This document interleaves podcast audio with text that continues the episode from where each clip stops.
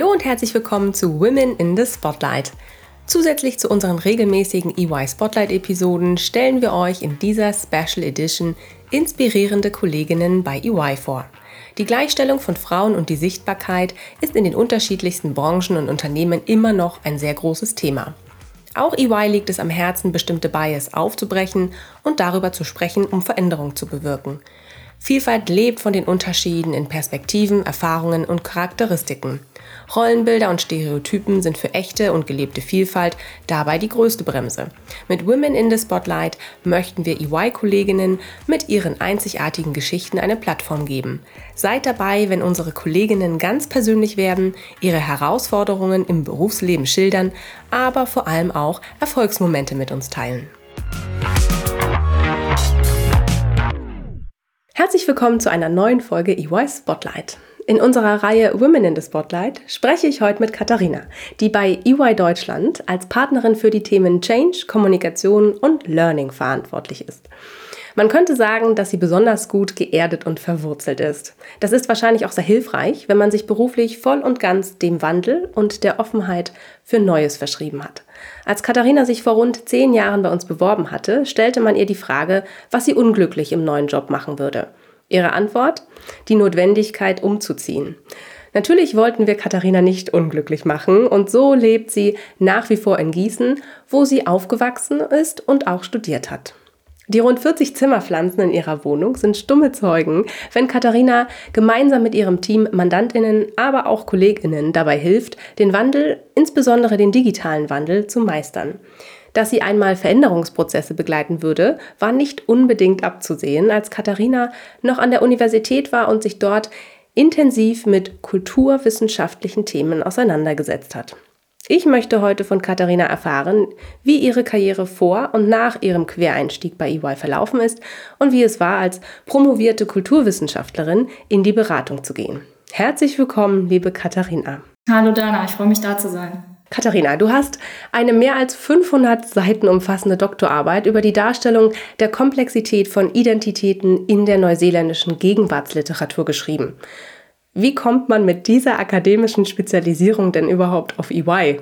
Ja, ist eine berechtigte Frage, nicht wahr? Ist auch nicht so, als würde ich die zum ersten Mal hören. ähm, ich habe äh, ursprünglich äh, Betriebswirtschaftslehre und angewandte Fremdsprachen studiert in Gießen und ähm, habe parallel immer freiberuflich gearbeitet. Also EY ist mein sozusagen meine erste Festanstellung gewesen. Ich äh, habe äh, parallel verschiedenste freiberufliche Tätigkeiten ausprobiert. Ich habe mal im Wirtschaftsjournalismus gearbeitet, aber auch ähm, an der Hochschule gelehrt und ähm, im Kulturmanagement gearbeitet. Und ja, der Plan war eigentlich immer nach dem Studium, ähm, ja, mir einfach einen Job zu suchen, vielleicht im Journalismus und dann kam aber recht unverhofft ein Promotionsangebot und das habe ich dann auch angenommen und äh, wollte mir das gerne mal anschauen. Ich habe mir ein Jahr gegeben äh, als Testphase und dann bin ich aber nicht so der Typ, der was anfängt und es äh, nicht zu Ende bringt. Und dann habe ich es auch ähm, berufsbegleitend äh, zu Ende gebracht und dabei, glaube ich, eine Menge über mich gelernt. Nach der Promotion waren dann tatsächlich diejenigen, die mich eingeladen haben, vor allem die Beratungen. Und das EY-Interview, an das erinnere ich mich aber heute immer noch extrem gerne zurück. Ähm, ja, und so ist es dann zum Einstieg gekommen. Schön, dass du jetzt bei uns bist, Katharina. Wie viele Jahre ist es jetzt eigentlich her, dass du bei EY richtig angefangen hast? Ja, das sind im Dezember tatsächlich unfassbare zehn Jahre. Wow. Wenn ich das so sage, kann ich das eigentlich selber gar nicht glauben. Ähm, der Plan war eigentlich so der Klassiker, ja, zwei bis drei Jahre bleiben, ganz viel lernen und dann wahrscheinlich rausgehen in die Industrie. Aber je länger ich da war, desto mehr habe ich eigentlich gemerkt, dass es mir unfassbar liegt und auch wahnsinnig viel Freude bringt. Und ja, so bin ich dann immer noch da nach zehn Jahren. Sehr schön. Und wann bist du Partnerin geworden? Ich bin äh, 2018 in die Partnerschaft aufgenommen worden. Ist ja auch immer ein sehr, sehr großer Schritt. Was ist denn eigentlich das Besondere an deiner Arbeit mit den Themen, mit denen du dich beschäftigst? Erzähl uns mal ein bisschen mehr. Ach, da kann ich jetzt ganz viel nennen. Also ähm, ganz vorneweg auf jeden Fall die Menschen, mit denen ich zusammenarbeiten darf, ähm, sowohl auf der Leadership-Ebene als auch auf der Team-Ebene. Also wahnsinnig viele kreative, innovative, auch unglaublich sympathische Leute, die ich da um mich rum habe. Ähm, das macht das Arbeiten unglaublich abwechslungsreich, aber auch einfach sehr, sehr angenehm. Ständig neue Themen auf dem Tisch zu haben, immer wieder neu herausgefordert zu sein, sich in neuen Kontexten zurechtzufinden und gleichzeitig aber auch wahnsinnig viel mitgestalten zu können, ähm, ohne dabei selbstständig zu sein, wie es ja vor EY immer war. Ähm, das ist schon eine extrem attraktive Kombination. Das heißt, das Selbstständige fehlt dir auch gar nicht, es ist trotzdem weiterhin Teil deiner Arbeit. Man kann sagen, dass man als Partner so ein bisschen Intrapreneur ist, ja. Also am Ende des Tages, ähm, da kommt regelmäßig äh, Geld, aber das, das volle Risiko trägst du dann halt doch nicht. Von daher ist das eine ganz interessante Kombination wenn ich tatsächlich nicht bei EY arbeiten würde, wäre ich wahrscheinlich wieder selbstständig, muss ich ehrlicherweise gestehen. Ah ja, interessant. Verrat uns doch mal, was hast du denn in der Zeit von deiner Promotion gelernt, was dir in deinem jetzigen Job nützlich ist, was dir da hilft? Also es gibt tatsächlich auch eine fachliche Komponente, man mag es kaum glauben, die äh, aus dieser doch sehr spezialisierten Promotion auch äh, in den Berufsalltag einfließt. Ähm, wir arbeiten ja viel mit Storytelling und narrativen Elementen und ähm, da kann ich schon äh, fachlich was aus der Promotion auf jeden Fall ähm, übertragen. Ähm, auch wie Identität äh, entsteht und wie Identität auch bedroht wird an der einen oder anderen Stelle durch Veränderungen. Das ist sicherlich auch hilfreich. Aber ich glaube, viel wichtiger ähm, sind eigentlich die Metakompetenzen, die ich aus der Promotion mitgenommen habe. Ähm, also fünf Jahre berufsbegleitend äh, zu promovieren, ähm, da muss man schon extrem viel Eigenmotivation mitbringen und diese Resilienz, die man dafür braucht, um sich jeden Tag wieder hinzusetzen und dieses Buch zu Ende zu schreiben, das ist schon ein Kraftakt. Ich glaube, ich habe extrem viel darüber gelernt, wie ich mich motivieren kann, unter welchen Voraussetzungen ich das kann, wie ich mich belohnen kann, ähm, wie ich mit Frustration umgehe über ja durchaus auch längere Zeiträume. Und das ist etwas, was äh, in dem Job auf jeden Fall sehr, sehr hilfreich ist. Ja, das kann ich mir vorstellen. Aber dennoch, so das Beraterleben an sich, das muss doch eine ganz andere Welt für dich gewesen sein. Ja, absolut. Also ich meine, das war ja auch noch die alte Beraterwelt, muss man ehrlicherweise ja, sagen. Das stimmt. Also ich kenne ja noch äh, vier Tage mit dem oder fünf Tage mit dem Koffer unterwegs im Hotel und ähm, das macht natürlich äh, wahnsinnig viel mit dem Privatleben. Ja, also ähm, einfach mal so zum Sport gehen unter der Woche, das muss man dann halt anderweitig äh, mhm. unterbringen oder persönliche Kontakte pflegen. Dann telefon hast du damals eben telefoniert, ja, konntest dich halt nicht unter der Woche noch mit, mit den Leuten in deinem Umfeld treffen. Ähm, aber fachlich klar, ich meine, das war ein Riesensprung ins kalte Wasser, das muss man einfach ehrlicherweise so sagen. Ähm, obwohl ich als Freiberuflerin immer Kontakt mit der Wirtschaft hatte, war ich ja nun mal eben nicht in der Beratung und bin da groß geworden. Also ich bin nicht, wie man immer so schön sagt, die Hühnerleiter hochgelaufen vom Consultant an. Das heißt, ähm, alles das, was man als Consultant oder als Senior Consultant äh, lernt, das, das, das habe ich halt nicht gelernt. Ich habe halt andere Sachen gelernt. Und von daher gab es natürlich schon die eine oder andere Situation, wo ich einfach erstmal, ja, sagen musste, das kann ich jetzt noch nicht. Kann mir das bitte kurz jemand mal erklären und dann mache ich das auch gerne. Und das war schon, das war schon eine sehr, sehr interessante, aber teilweise auch einfach ehrlicherweise eine echt anstrengende Anfangszeit. Wie, wie muss ich mir das vorstellen? Wie hast du das gemeistert? Was hat dir dabei am meisten geholfen? Ich glaube tatsächlich wahrscheinlich die Resilienz aus der Promotion. Ja, ganz bestimmt. Ähm, einfach auch so der Glaube daran, ähm, weil ich durchaus auch in der Promotion mit ganz vielen Themen äh, konfrontiert war, mit denen ich so vorher nicht konfrontiert war. Und da hatte ich ja das Selbstbewusstsein, dass ich mich da schon irgendwie durchwursteln äh, werde, erfolgreich.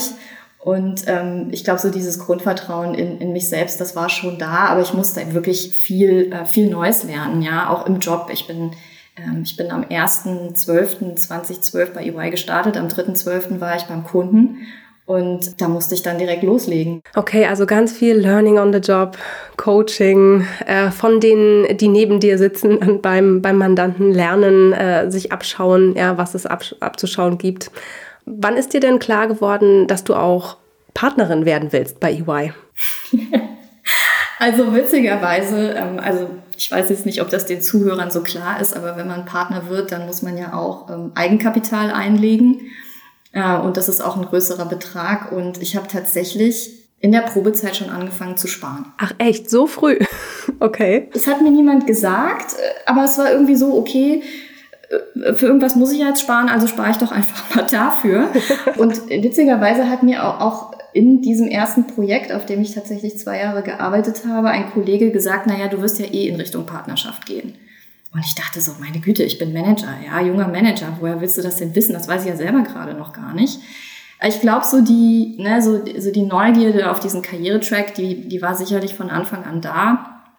Ähm, es gab so einen Punkt in meiner Senior Manager Zeit, da war ich tatsächlich auch mal unsicher, weil da war es dann so ein bisschen so an der Schwelle zu Hop oder Top, machst du es oder machst du es nicht. Ähm, und da habe ich schon mal auch eine Phase gehabt, wo ich länger in mich gegangen bin und überlegt habe, okay, ist es das jetzt? Willst du das wirklich? Und da war ich tatsächlich auch eine Weile sicherlich am Schwanken. Also rückblickend unglaublich froh, dass ich es gemacht habe und dass es geklappt hat, weil ich es einfach nach wie vor, ähm, kann ich mir keinen cooleren Job vorstellen. Das klingt toll.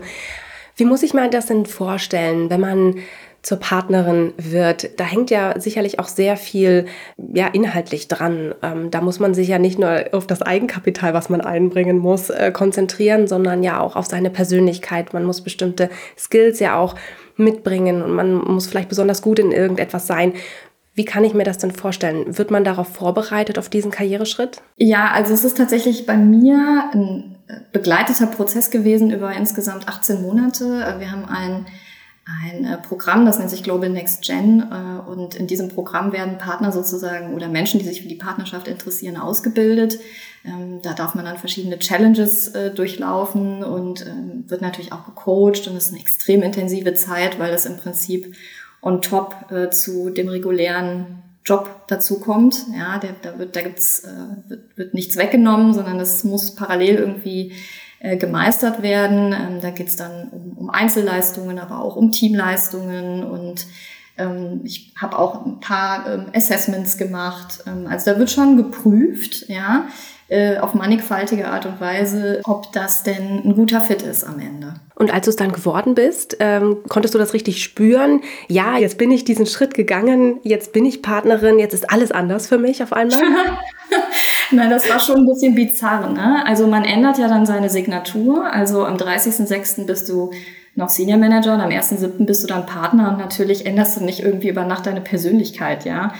Ähm, und ähm, in so eine Rolle muss man auch erstmal reinkommen und ähm, muss erstmal verstehen, was das eigentlich bedeutet. Und als ich sozusagen diesen Signaturwechsel gemacht habe, war ich mitten in einem Kundenprojekt. Ich war da vier Tage die Woche vor Ort und das Projekt lief noch einige Monate nach der Beförderung weiter und ich habe da im Prinzip weitergearbeitet wie vorher auch, äh, für mindestens nochmal, ich würde sagen, viereinhalb oder fünf Monate.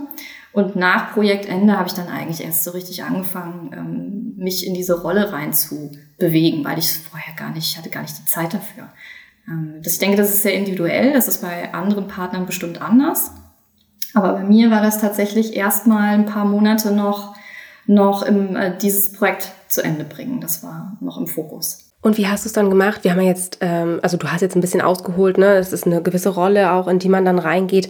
Wie hast du für dich denn deine Rolle gefunden? Wo, wann hast du für dich den richtigen Weg als Partnerin gefunden, wie du sein möchtest, wie du wahrgenommen werden möchtest, wie du deinem Team gegenüber auch sein möchtest? Ich glaube tatsächlich, dass das ein Prozess ist, der niemals aufhört. Und das finde ich auch genau richtig so. Ähm, es gab jetzt nicht den einen Moment, wo ich gemerkt habe, oh, okay, jetzt bin ich Partner.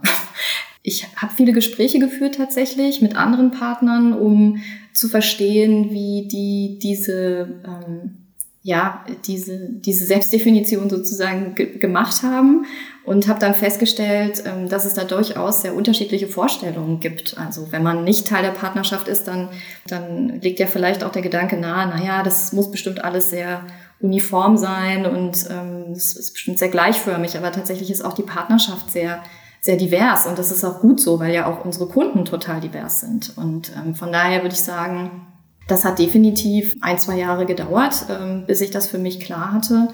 Und ähm, heute würde ich sagen, kann ich das ganz gut beschreiben, aber es ist definitiv ein Prozess gewesen. Das glaube ich. Und Erzähl mal, wie, wie bist du heute als Partnerin? Wie würdest du dich selbst beschreiben? Oder wie würden deine Teammitglieder dich beschreiben? Ja, da musst du am besten mein Team fragen. Ich finde, das ist immer so ein bisschen skurril, äh, diese Frage selber zu beantworten. Aber ich, ähm, ich kann dir ja mal äh, erzählen, wie, was ich, wer ich versuche zu sein. Ja, gerne. Also ich versuche auf jeden Fall auf Augenhöhe zu führen. Ich versuche, so gut ich es kann, nah an meinem Team dran zu sein und auch gut zuzuhören um auch eine gute Atmosphäre im Team zu haben. Ich glaube sehr stark an mein Team. Also ich ähm, bin wahrscheinlich der größte Fan meines Teams, weil ich äh, weiß, dass ich unglaublich viele Kompetenzen in meinem Team habe, die ich selber als Einzelperson niemals abdecken könnte. Ja, deswegen ähm, nehme ich alle sehr ernst, die da sind und äh, sowohl in ihrer Fachlichkeit als auch in ihren persönlichen äh, Bedarfen und ähm, versuche einfach auch eine gute Kultur, wie man so schön sagt, ein, ein angenehmes Miteinander zu schaffen. Also ja, natürlich ist es ein Job und äh, wir haben Aufgaben zu erledigen, aber ähm, ich persönlich bin der Meinung, dass man dabei durchaus auch Spaß haben sollte. Sehr schön. Sag mal, wie viele Leute gehören eigentlich zu deinem Team? Also ich bin ja verantwortlich für unser deutsches Beraterteam, für die Themen, die du genannt hast, also für Change, äh, Kommunikation, Kulturentwicklung und Learning. Die KollegInnen sitzen äh, in Deutschland an verschiedenen Standorten. Wir sind also ein dezentrales Team. Ich selber bin dem Eschborner Standort zugeordnet und wir sind aktuell 71 Personen. Wow, das sind ganz schön viele. Vor allen Dingen, wenn du ja auch mit jedem auf Augenhöhe auch kommunizieren möchtest, stelle ich mir vor, dass dein, ja, dein Kalender ziemlich vollgepackt ist. Der Kalender ist auf jeden Fall nicht leer und natürlich ist es äh, nicht so, dass ich immer jeden Tag mit jedem sprechen kann. Mm, aber mein Team weiß hoffentlich, dass wenn es da Bedarf gibt, ähm, dass ich äh, dann auch schnell Zeit mache, wenn ich gebraucht werde. Wie hältst du denn dein Team zusammen? Wie motivierst du jeden und jede in deinem Team? Na, ich würde ja mal äh, stark hoffen, dass der Führungsstil da schon ein bisschen was dazu beitragen äh, kann. Ich glaube halt nicht daran, dass Menschen ausschließlich über Titel und über, ähm, über Gehalt motiviert werden. Ich glaube, gerade in der Pandemiezeit, in der wir immer noch stecken, ist es immens wichtig, dass man das Gefühl hat, dass man dazugehört und dass man mit Menschen, von Menschen umgeben ist, die man, ähm, die man schätzt, äh, sowohl fachlich als auch persönlich. Und deswegen glaube ich, dass viel Motivation und so bekomme ich es auch immer wieder gespiegelt, einfach dadurch entsteht, dass wir ein gutes Miteinander mit, miteinander haben. Und natürlich versuche ich auch Zusatzangebote zu schaffen über interessante Aufgaben, über einen guten Mix an Fördern und Fordern, ähm, und Chancen geben, aber auch um Möglichkeiten, einfach neue Dinge zu entdecken, ja, mit interessanten Leuten zu sprechen, interessante Trainings zu besuchen. Also ich würde sagen, ganzer Blumenstrauß an Dingen wahrscheinlich. Ja, sehr schön. Das merkt man auch. Ich folge dir ja auch auf LinkedIn und ich sehe ja auch regelmäßig deine Beiträge. Ich finde das immer wahnsinnig beeindruckend, wie du auch auf einzelne Teammitglieder eingehst, gerade wenn es mal eine Beförderung gab, ja, wie du den KollegInnen auch gratulierst, äh, wie sehr du dich für sie einsetzt, wie sehr du auch einfach auch mal Danke sagst, ja, wenn sie, wenn es ein, wenn es ein Projektende gibt oder wenn sie ein tolles Thema vorangetrieben haben oder was Neues aufgetan haben. Also da echt Respekt. Ich finde das wundervoll, wie du das auch auf LinkedIn teilweise auch zelebrierst, dein Team und, dein, und euer Miteinander. Dankeschön. Ja, also ich bin tatsächlich halt auch einfach echt ein großer Fan von den Leuten, mit denen ich zusammenarbeiten darf. Und ich finde, das ist, ich finde es einfach, ähm, es ist einfach, Dana, weißt du? Es ist, ja. es tut niemandem weh, sich zu bedanken und äh, einfach auch den KollegInnen zu zeigen, ich sehe dich, ähm, ich weiß, was du geleistet hast. Ähm, ich finde, das ist das Mindeste, was man machen kann. Ja, und das ist die größte Wertschätzung für alle. Sehr schön. Sage mal, Katharina, dein Karriereweg ist ja schon ziemlich beeindruckend. Gab es auch Momente, in denen du vielleicht daran gezweifelt hast, ob die Entscheidung, in die Beratung zu gehen, die richtige war? Ja, absolut. Ich meine, das hätte auch ganz äh, grandios schiefgehen können. ähm, ist, es, ist es aber nicht. Also ich hatte es ja vorhin schon gesagt, mir fehlten halt einfach wirklich die Berater-Basics. Ich konnte dafür äh, viele andere Dinge.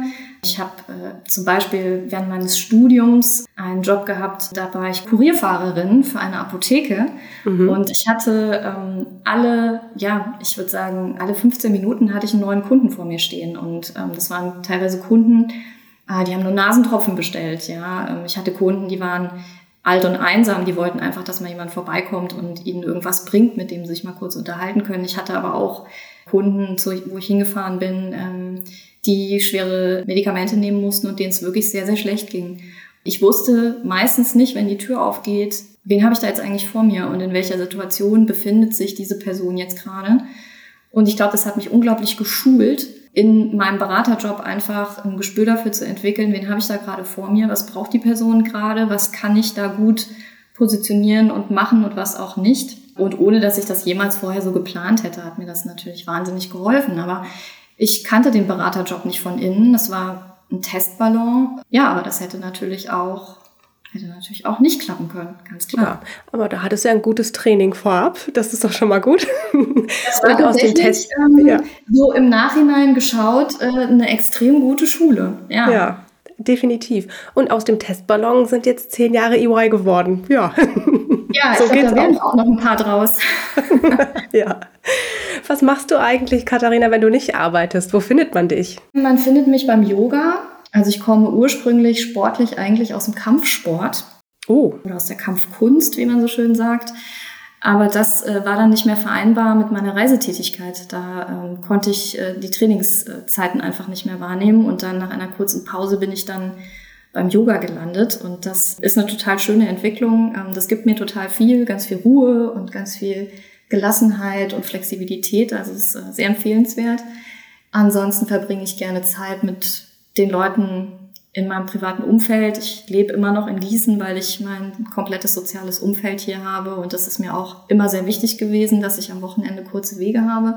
Und ich bin schon so ein bisschen Bücherwurm. Also im Sommer auf dem Balkon mit einem, mit einem guten Buch oder einer guten Zeitschrift, das ist schon. Und vielleicht noch ein Stück Kuchen dazu. Ich esse auch wahnsinnig gerne. Also gutes Essen ist auch wichtig für mich. Ja, ich habe mal gesehen, dass du auf LinkedIn gepostet hast, dass du wahnsinnig viele Bücher tatsächlich liest und auch im Jahr wirklich mehrere. Was sind das denn für Bücher? Ist das äh, Fachliteratur? Das ist mittlerweile tatsächlich fast nur Fachliteratur. Ähm, ich meine, wenn ich eine Sache in der Promotion gelernt habe, dann ist es Speedreading. Ja. Also ähm, das, äh, da wird man schon echt äh, sehr stark drauf geschult und ich kann da total gut bei abschalten und gleichzeitig interessiert es mich aber auch wahnsinnig. Also ich bin sehr neugierig, was draußen so passiert, was andere Leute für Gedanken haben und gucke regelmäßig äh, nach neuen Publikationen und bestelle eigentlich immer zu viel. Also ich habe hier zu viel rumliegen, was ich noch gerne lesen möchte und könnte eigentlich schon wieder nachbestellen. Nachhaltigkeit ist ein Thema, was mich gerade ziemlich beschäftigt. Das heißt, ich lese auch so ein bisschen rund um Sustainability und äh, wie kann ich meinen Garten irgendwie so organisieren, dass der irgendwie, dass da irgendwie noch ein paar vernünftige Tiere vorbeikommen. Also ähm, ja, das sind auch Themen, die mich interessieren. Ach schön. Was würdest du denn sagen, Katharina? Äh, gibt es etwas oder jemanden, der dich auf deinem Karriereweg vielleicht besonders geprägt hat? Gibt es Menschen oder Dinge oder Themen, die da entscheidend waren? Ja, total. Also wie bei wahrscheinlich ähm, jedem, dem du diese Frage stellen würdest, mhm. äh, sowohl im ähm, privaten Umfeld als auch im beruflichen Umfeld. Ich hatte in meiner Zeit bei EY einige Partner um mich herum, sowohl Männer als auch Frauen, die mich ganz toll gecoacht haben, die mich toll unterstützt haben, die ansprechbar für mich waren, die mir Feedback gegeben haben, die mich auch kritisiert haben und die aber immer Türen auch aufgemacht haben. Durchlaufen musste ich dann immer selber, aber die mir einfach wahnsinnig viele Chancen immer wieder gegeben haben. Und ja, das sind ein paar Namen, die werden mich wahrscheinlich mein ganzes Leben lang begleiten.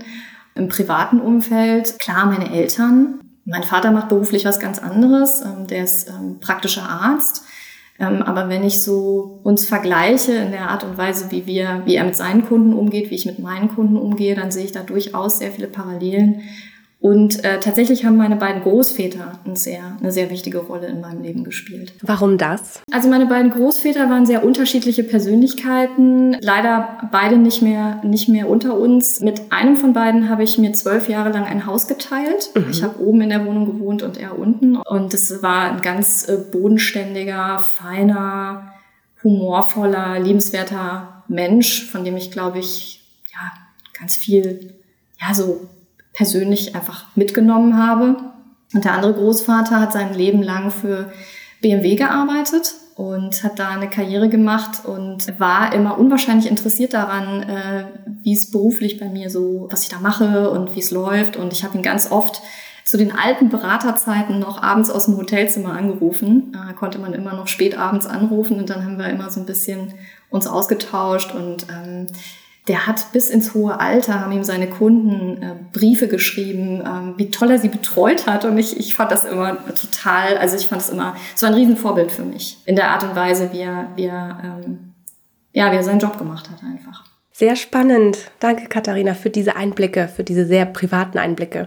Gibt es denn noch einen Tipp an die jungen Talente da draußen, an unsere Zuhörerinnen und Hörer, die du mitgeben würdest, wenn es um das Thema den Einstieg ins Arbeitsleben geht? Ja, auf jeden Fall. Also ich weiß nicht, wer das zu mir mal gesagt hat, aber das habe ich mir behalten. Ich habe mal gehört, man kann ein Leben, also rückwärts betrachtet, immer so aussehen lassen, als gäbe es einen roten Faden und man kann das aber auch nicht so aussehen lassen. Und es gibt ja immer irgendwo doch diese Idee, ich muss wissen, was ich mal werden möchte, wenn ich mal groß bin. Ja, ich habe das nicht gewusst. Ich habe das nach meinem Studium nicht gewusst. Ich habe das nach meiner Promotion nicht gewusst. Und ich glaube, meine Empfehlung wäre, dass man auf seine Leidenschaft hört. Einfach sich etwas sucht, wofür man wirklich Leidenschaft haben kann. Weil wenn man das findet, das ist für mich die Grundvoraussetzung, dass man in etwas wirklich, wirklich exzellent werden kann. Und daraus leitet sich dann ab, man muss nicht alle Antworten schon am Anfang haben. Ich würde allen raten, Dinge auszuprobieren und dann wirklich äh, Herzensentscheidungen zu treffen. Sehr schön. Vielen lieben Dank für diesen sehr wertvollen Tipp. Vielen lieben Dank, äh, Katharina, auch für deine Zeit heute. Ähm, als Women in the Spotlight hast du uns im Karriereblog ja schon gestern bereits mit in deinen Arbeitsalltag genommen und auch dein Insta-Takeover, auf das ich mich sehr freue, ähm, wird uns in den kommenden zwei Tagen ja sicherlich noch weitere spannende Einblick geben, was du bei EY bewegst.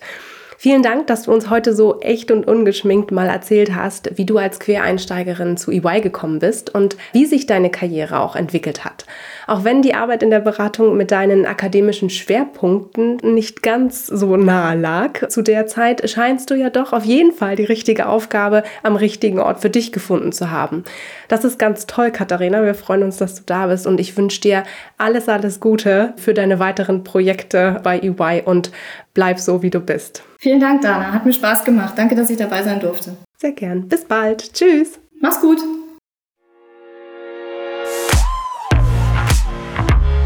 Das war die neueste Folge von EY Spotlight. Vielen Dank, dass du zugehört hast.